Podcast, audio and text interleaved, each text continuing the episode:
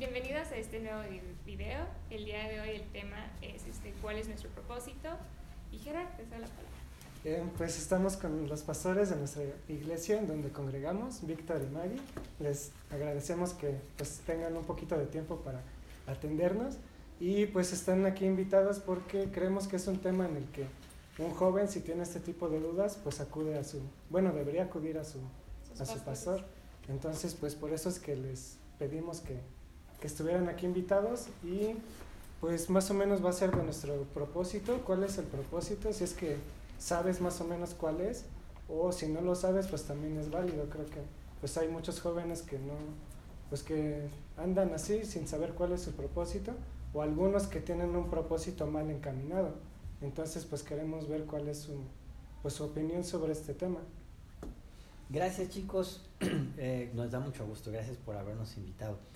El apóstol Pablo escribe y dice que el propósito de Dios es nuestra santificación. A lo mejor pues, pareciera muy general, pero eh, a lo largo de toda nuestra vida siempre debemos de alinear o de apuntar nuestros propósitos, nuestras metas a esa santificación.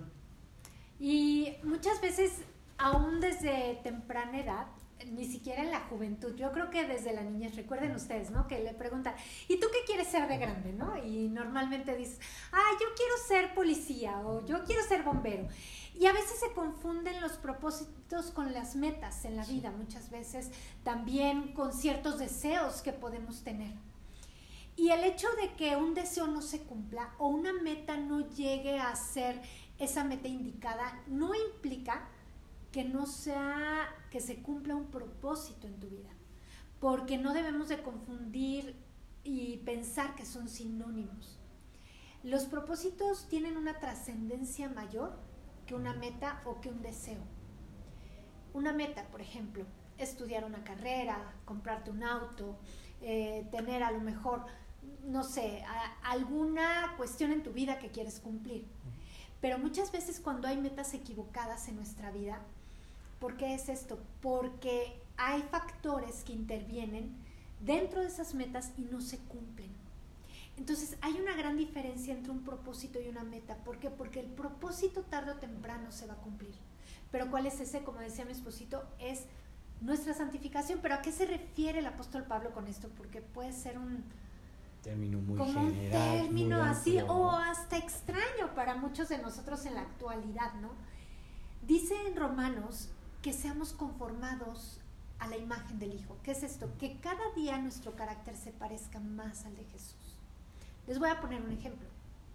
Cuando Adán y Eva fueron creados, hombre y mujer, en ese entonces estaban Adán y Eva, pero fíjense bien, y es un ejemplo que les pongo mucho a las mujeres. No había que hacer en la casa, no había ropa que planchar, no había camisas que tener limpias, corbatas que enderezar, o lista del súper que hacer, o niños que cuidar. Y este tipo de cuestiones a veces se asocian como con el rol de la mujer, o si, es una mujer virtuosa está en su casa cocinando y haciendo eso. Y no es así. Adán y Eva fueron creados con un propósito, pero no existían casas, no existían supers, no existía ropa, no existía nada de las labores que en la actualidad se cree que son como los roles o las metas de alguien para ser una buena persona o una persona que cumple con sus metas o con un propósito. ¿Y esto por qué era? Porque desde la creación el propósito del hombre y la mujer era mayor que cualquier rol y actividad que a lo largo de la cera se pudiera generar. Ahora, ¿cuál era el propósito? Ser portadores de la imagen de Dios en esta tierra. Sojuzgar y gobernar. Entonces, cualquiera de nosotros no es ni la maternidad, ni el ser esposos, ni el tener hijos, ni el casarte, ni estudiar una carrera, no. Es ser portadores de la imagen de Dios en lo que quiera que hagamos.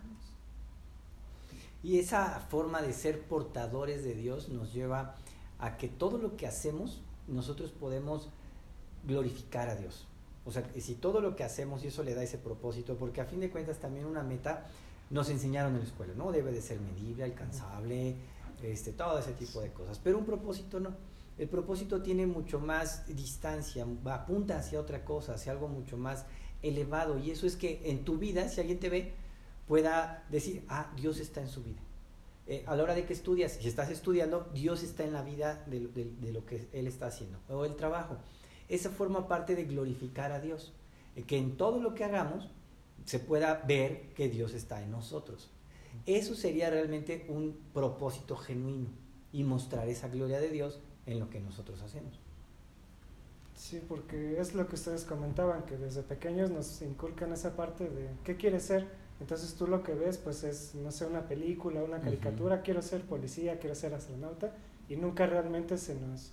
Bueno, claro, una familia cristiana pues sí te inculcan que es glorificar y honrar a Dios, pero la verdad es que en general el mundo pues no tiene esa concepción de, pues desde pequeños, entonces pues es por lo que creemos que muchos jóvenes están confundidos y lo que ustedes comentaban, piensan que una meta es su propósito en la vida y pues la verdad es que no es así. No, pueden formar parte de, pero no significa que sea el propósito final, porque realmente se dan cuenta, no sé si les ha llegado el pensamiento, que a veces realmente vivimos para propósitos mucho más grandes que nuestras propias vidas y formamos parte de algo mucho más grande. Y esto es interesante porque vivimos en una sociedad actualmente que están más preocupados por el hacer que por el ser. ¿Y ahora qué hago? ¿O cómo le hago? ¿O qué tengo que hacer? En lugar de preguntarnos, bueno, ¿y en realidad quién soy? Y al preguntarte y responderte quién eres, esto va más a esa parte de tu identidad como persona como mujer, como hombre, como portadores de la gloria de Dios. Y cuando tú entiendes tu identidad y quién eres en realidad y quién eres en Cristo, esto te va a llevar a dar pasos para poder entender el propósito de Dios y que todo lo que hacemos, como decía mi esposo, forma parte de ser portadores de la gloria de Dios. Está muy bien, muchas gracias por aceptar esto y creo que también en las preguntas que hicimos, muchos ya mayores de 25 años nos preguntaron, es que no sé qué sea, cuál sea mi propósito, no sé cómo buscarlo, no sé cómo ponerlo en práctica, si ya tengo cierta edad y no sé qué hacer de mi vida, ya tengo trabajo, ya tengo estabilidad económica y después, ¿qué, qué hago, no? Así que no sé, un mensaje para estas personas que les pueda ayudar. Yo creo que primero verifiquen si se han preocupado más en el hacer que en el ser probablemente durante todos esos años han estado muy preocupados por qué hacer, qué hacer, qué lograr, qué, qué metas tener, ¿no? Pero a lo mejor es momento de redireccionar y preguntarse, bueno, ¿quién soy en realidad? Esa identidad. Y al entender quiénes somos, que podamos encontrar esas respuestas, pero no solamente dentro de nosotros mismos, porque va a ser muy limitado, sino relacionarnos con aquel que nos ha creado, que nos dio el propósito. Y esa relación orgánica, cercana, nos va a dar muchas respuestas. Cuando entendemos que todo lo que haga, sea trabajo, sea casarme, sea no casarme a lo mejor, lo haré para la gloria de Dios en esta vida. Cuando se persiguen cosas externas, llega ese momento de la insatisfacción. A, a, lo mejor lo que tú comentas de los jóvenes de 25 en adelante, en generaciones anteriores lo experimentaban por ahí de los 60 años, que decían ya alcancé todo lo que tenía que alcanzar, tengo familia, tengo dinero, ya me retiré y no tengo nada en la vida, se me siento vacío. Eh, ahora muchos jóvenes lo, perciben en, en, esos momentos, tienen 25 años, tal vez ya acabaron su carrera, tienen un buen trabajo y, y dicen, ¿y ahora, ¿y ahora qué sigue? Y eso es cuando se persigue algo y se piensa que eso, ese algo te va a llenar tu corazón pero como decía mi esposita, si tú realmente te procuras el ser, eh, el tener una relación con Jesucristo, a donde eso te lleve.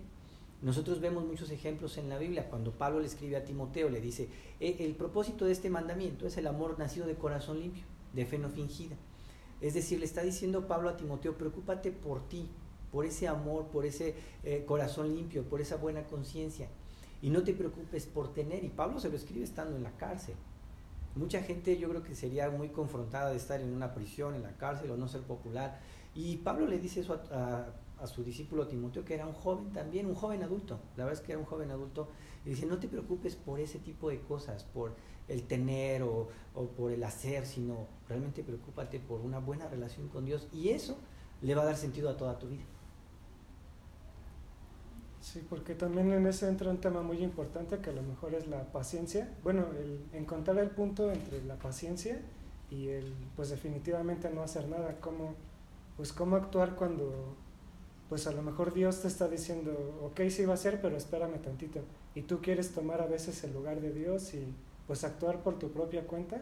Y pues hay muchas veces que, que lo hacemos por no tener paciencia, pues tomamos decisiones o hacemos cosas que, pues que a lo mejor Dios no lo tenía planeado así. Así es, y pues, de hecho platicábamos hace poquito una definición de paciencia, ¿te acuerdas cuál era? Sí, que a veces se confunde con esperar o con el tiempo, pero realmente la paciencia tiene que ver más con la parte de la paz interna.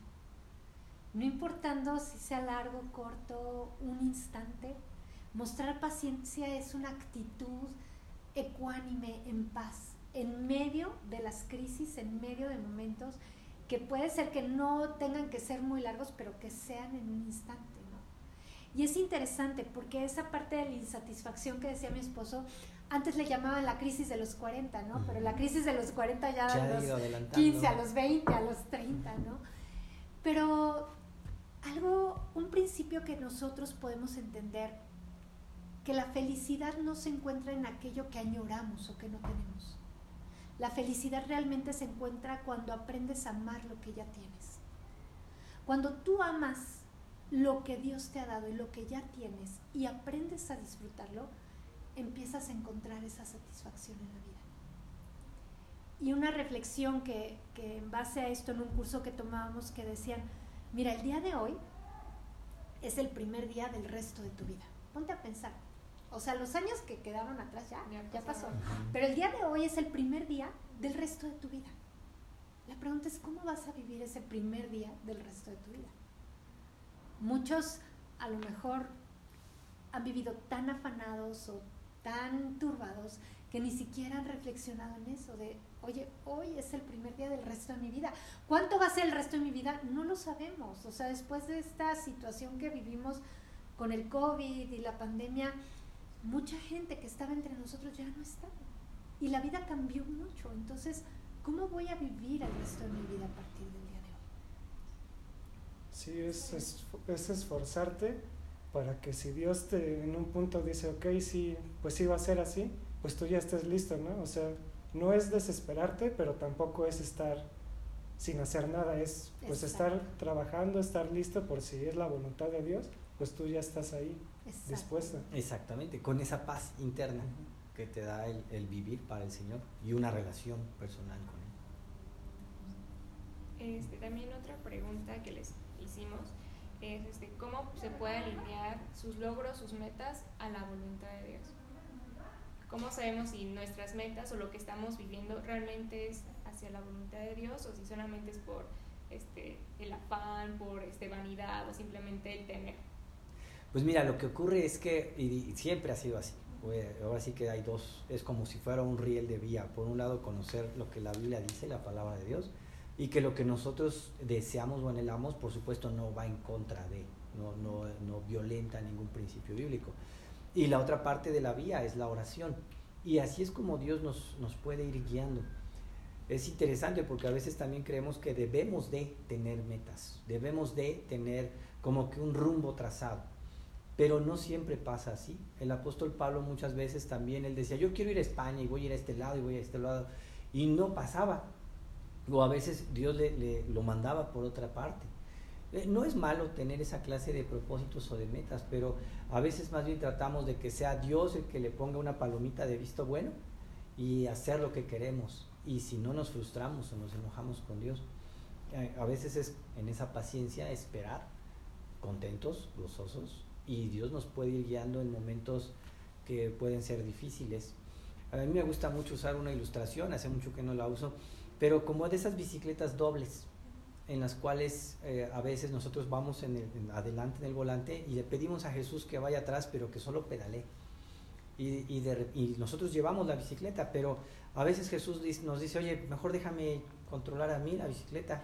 Y nos lleva por lugares difíciles, complicados, que a veces no sabemos cuáles son y a nosotros nada más nos dice, pues ahora tú te toca pedalearle y yo voy a conducir, ¿no? Y un aspecto sumamente importante en este tema es aprender a diferenciar entre un deseo y un propósito. Podemos tener deseos muy piadosos en la vida, muy buenos, pero no implica que ese deseo sea un propósito en nuestra vida. ¿Cómo puede ser un deseo? Una vez ponían un ejemplo, ¿no? Que una directora de la escuela, su deseo es que todos sus alumnos se porten bien. Imagínense si ese fuera el propósito de vida de la directora, siempre sería infeliz. Entonces, a lo mejor es un buen deseo, pero siempre un deseo puede ser estorbado por otras personas, por circunstancias o por cuestiones que no están en nuestras manos. Así son los deseos. A lo mejor el deseo de una madre es que todos sus hijos conozcan de Dios y amen al Señor, pero probablemente alguno de sus hijos de repente va a ser rebelde, ¿no? O un deseo en tu vida es termino mi carrera y me caso y voy a comprar una casa. Y bueno, ok, a lo mejor acabas tu carrera, pero a lo mejor no te casas en unos años. Es un buen deseo, pero no implica que sea un propósito de Dios en tu vida. Ahora, un deseo puede cumplirse o no cumplirse, como decía mi esposo, como Pablo, tenía el deseo de ir a España y no fue. Pero cuando tú entiendes que es un deseo, puedes entender que esos deseos se pueden modificar o que aún podemos renunciar a deseos en nuestra vida. A diferencia de un propósito, un propósito se va a cumplir. Y como veíamos hace un momento, el propósito de Dios para nuestra vida es nuestra santificación, conformarnos al carácter del Hijo de Dios. ¿Qué significa? Si pasamos por problemas, no problemas, si estudiamos o no una carrera, si nos casamos, si tenemos o no hijos, todo eso va a formar parte del plan de Dios para conformar cada uno de nuestro carácter a la imagen de Jesús. Entonces, tarde o temprano se va a cumplir ese propósito de Dios, no importa por lo que pasemos o lo que no pasemos. Muy bien, y por último, ¿qué nos recomiendan hacer este, si tenemos problemas sobre, como jóvenes, recurrir a ustedes, en dónde podemos recurrir con ustedes o este, con los líderes este, de jóvenes? ¿Qué nos recomiendan para seguir este, pues teniendo un seguimiento y poder saber cuál es nuestro propósito y cómo realmente... Yo creo que la principal recomendación es que cada uno cultive una relación personal con Jesús. Porque finalmente no es encontrar en una persona la solución a nuestras vidas. Todos somos falibles, ¿no? Y a lo mejor podemos a veces tener buenos consejos bíblicos acertados, pero nadie ni nadie va a suplantar lo que Jesús en sus vidas pueda guiarles, aconsejarles. Entonces, ¿cómo, ¿cómo alimentarse? Por supuesto, por medio de la palabra de Dios. El congregarnos es importante porque es un medio por el cual Dios diseñó el edificarnos unos a otros. Pero lo importante es que nunca pongan a una persona como la solución a sus problemas, sino que es Cristo Jesús en sus vidas. Por supuesto que siempre estamos eh, a, sus órdenes. disponibles. para escucharlos. Para escucharlos, hacerles algún par de preguntas, pero nuestra labor es canalizarlos nuevamente con Jesús, eh, que, su dependencia sea al Señor, que sea un conocimiento bíblico, y, eso es lo, que nosotros haríamos, pero siempre estamos, por supuesto, a su disponibilidad. Ah, pues creo que sería todo, tocamos los temas eh, pues importantes y todo lo que queríamos eh, esclarecer sobre este tema y pues les agradecemos mucho este tiempo que, que nos dieron y pues todo lo que nos, nos respondieron el día de hoy. Gracias a ustedes, gracias chicos. Gracias a ustedes, chicos. Y que Dios les bendiga. Muchas gracias. Adiós. Hasta luego. Bye.